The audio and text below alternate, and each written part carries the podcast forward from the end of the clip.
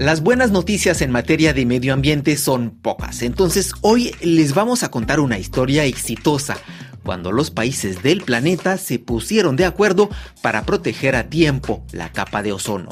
En los años 80 se observó que este escudo que nos protege de las radiaciones solares dañinas para nuestra salud se iba erosionando a causa de los clorofluocarbonos, los CFC, sustancias que se encontraban en algunos refrigeradores y aislantes, por ejemplo.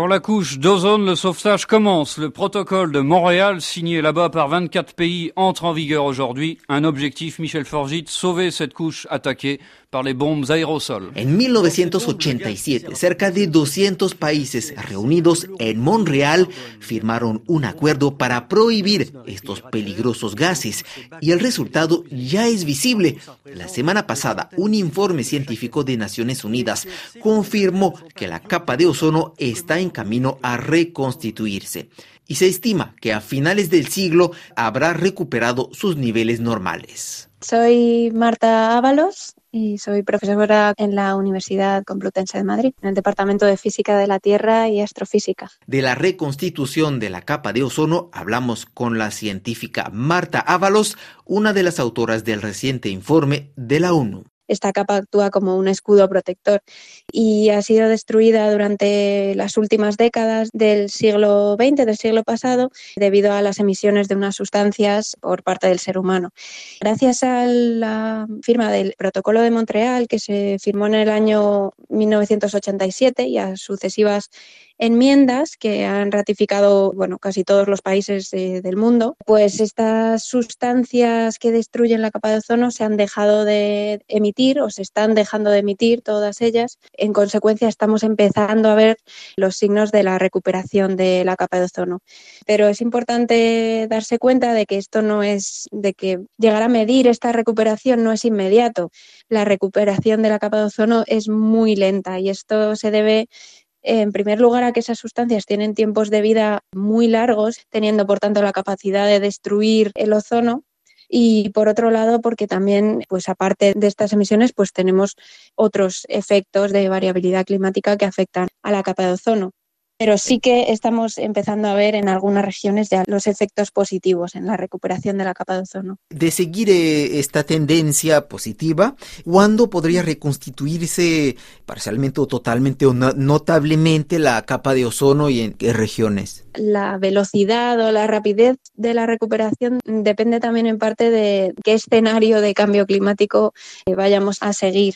Bueno, se ha visto que esperamos una recuperación de la capa de ozono en general hacia mediados o finales de este siglo, una recuperación plena. 2050, efectivamente. Este valioso escudo de la estratosfera se deterioró más en algunas partes del planeta, en particular a nivel de los polos, donde los científicos hablan de agujero en la capa de ozono un agujero que puede alcanzar un tamaño equivalente a la superficie de América del Norte, un fenómeno que observa el climatólogo y especialista de la Antártica Raúl Cordero de la Universidad de Santiago de Chile. La capa de ozono ha sido agotada, afectada en todo el planeta, pero las zonas polares son particularmente vulnerables. El ozono sobre la capa polar, en las zonas polares, en las altas latitudes, es particularmente vulnerable a ser destruido, porque en esas zonas se dan condiciones meteorológicas particulares que favorecen la destrucción masiva de ozono. Las sustancias destructoras de ozono, que usualmente contienen cloro y bromo,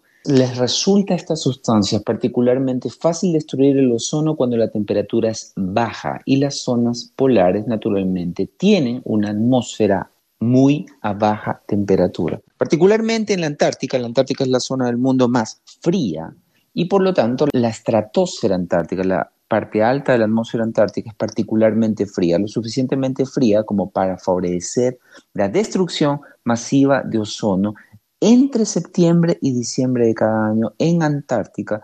La destrucción es tan masiva que más de la mitad del ozono que normalmente debería encontrarse en esas latitudes desaparece. A esa masiva destrucción del ozono sobre la Antártica que ocurre cada primavera austral se le conoce como el agujero de ozono. Esta destrucción parcial de la capa de ozono ha tenido varios impactos medidos por los científicos. El principal es la perturbación del clima en el hemisferio sur que afecta en particular a varios países suramericanos. Raúl Cordero. El efecto que eso tiene, la desaparición de una gran cantidad de ozono en la parte alta de la atmósfera, ha sido cambiar los patrones de viento en buena parte del hemisferio sur y esos cambios son particularmente significativos durante el verano austral.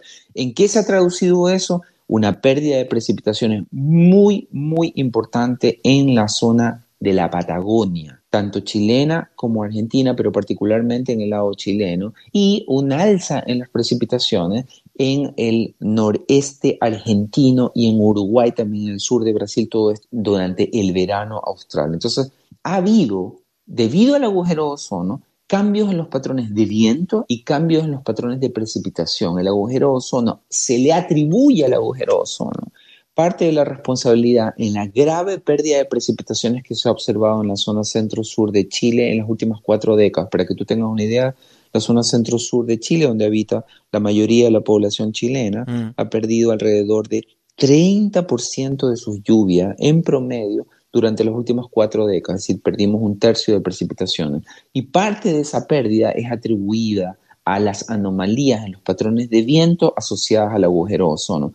Entonces, los efectos climáticos del agujero ozono, desgraciadamente, han sido muy significativos y los han sufrido de manera muy importante en el cono sur. Señor eh, Cordero, sabemos que la capa de ozono nos protege de las radiaciones solares que pueden causar cáncer de la piel.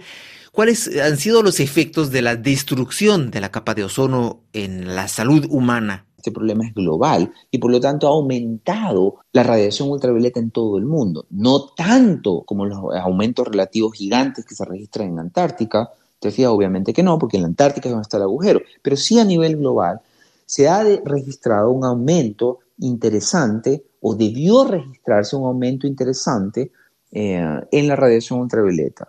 Entonces se atribuye a la epidemia de cáncer en la piel registrada, por ejemplo, en países como Australia, parte de la responsabilidad a esa alza es atribuible al alza en la radiación ultravioleta asociada a este adelgazamiento pequeño, pero no despreciable, de la capa de ozono. Por supuesto, los cánceres en la piel se relacionan con la dosis de radiación ultravioleta. La dosis de radiación ultravioleta no solamente está relacionada con la intensidad de la radiación ultravioleta, sino con el tiempo de exposición. Claro. En las últimas décadas, la población es rica del hemisferio norte, al ser justamente cada vez más ricas, tienen más tiempo de ocio y una parte de ese tiempo de ocio ha sido gastado asoleándose, a veces de manera no consciente, en las playas y por lo tanto exponiéndose a dosis de radiación solar más intensas.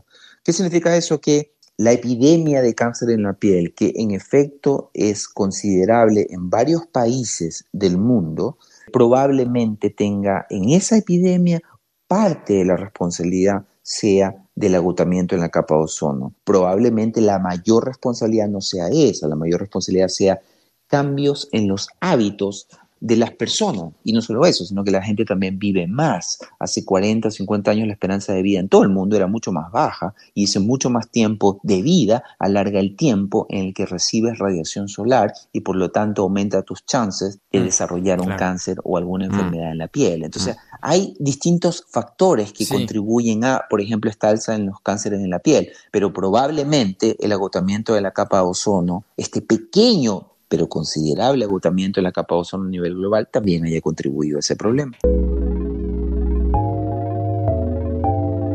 En su informe, Naciones Unidas indica también que la reconstitución de la capa de ozono limitará el calentamiento global. La científica Marta Ábalos explica por qué. Sobre todo, lo que tiene un efecto positivo es la disminución de estas sustancias que destruyen la capa de ozono, porque esas sustancias, además de ser nocivas para la capa de ozono, son también gases de efecto invernadero. Entonces, y tienen un alto potencial de efecto invernadero, de hecho. Entonces, al disminuir la concentración de estas sustancias, estamos disminuyendo el efecto invernadero y, por tanto, el que es el causante del calentamiento global, ¿no? del cambio climático. Entonces, en este sentido, pues se estima que ya se ha producido una disminución del calentamiento global de entre medio y un grado hasta mediados del siglo, comparado con lo que tendríamos en el caso de que no se hubiera firmado el protocolo de Montreal, digamos, de que siguiéramos aumentando esas emisiones de CFCs. O sea, ha tenido un efecto doblemente positivo, ¿no? Este protocolo y está teniendo, que es salvar la capa de ozono por un lado y también disminuir el cambio climático. Marta Ábalos, parece ciencia ficción. Algunos científicos proponen un método inédito para limitar el calentamiento climático. Dispersar en la estratosfera partículas de dióxido de sulfuro para limitar el calentamiento global. Sin embargo, es un método muy arriesgado, dice el informe de la ONU. Sí, eh, efectivamente, esta es una de las estrategias que se está considerando dentro del marco de estrategias que se conoce como geoingeniería, ¿no? que es eh, como alterar el sistema climático para intentar paliar los efectos negativos del cambio climático. La inyección de, de aerosoles en la estratosfera se plantea, la idea es muy simple, ¿no? E, e inyectar partículas, aerosoles, partículas que sean capaces de reflejar la radiación solar de manera que se enfríe el planeta, ¿no? Como tuviéramos un escudo, ¿no? un, un espejo, digamos, ¿no? Para reflejar más cantidad de radiación solar y que no llegue a la superficie terrestre. Las conclusiones son que la realización de estas técnicas de geoingeniería, de inyección de aerosoles en la estratosfera, tendría consecuencias, primero, inesperadas, o sea que no se entiende todavía bien los efectos que puede tener. En segundo lugar, sus consecuencias serían distintas sobre el clima en las distintas regiones del planeta, con lo cual esto da lugar, pues obviamente, a conflictos, ¿no? lo que sí que se sabe es que estas técnicas lo que quieren es intentar evitar los efectos más desastrosos de un aumento de la temperatura, pues por encima de límites que se sabe que son, bueno, que desencadenan puntos de no retorno, ¿no? En algunos y efectos desastrosos. Entonces, bueno, se supone que es como un método adicional, además de ir eh, disminuyendo las emisiones. No es una alternativa, ¿no? No es que podamos seguir emitiendo y aumentando nuestras emisiones como estamos haciendo hasta ahora y con la tecnología de, geoingeniería nos quedemos con el clima que queramos, ¿no? Eso se ha visto que no es así, hay estudios que muestran que eso no es posible, no sería viable. Bueno, y para estrategias a corto plazo de intentar evitar esos picos ¿no? de, de, aumento de temperatura por encima de un umbral peligroso, pues bueno, de momento faltan estudios y no sería nada seguro hacerlo. La recuperación de la capa de ozono tomará aún varias décadas, pero muestra que cuando los gobernantes se ponen de acuerdo a tiempo, sí es posible proteger el planeta y revertir los impactos negativos de la industria global.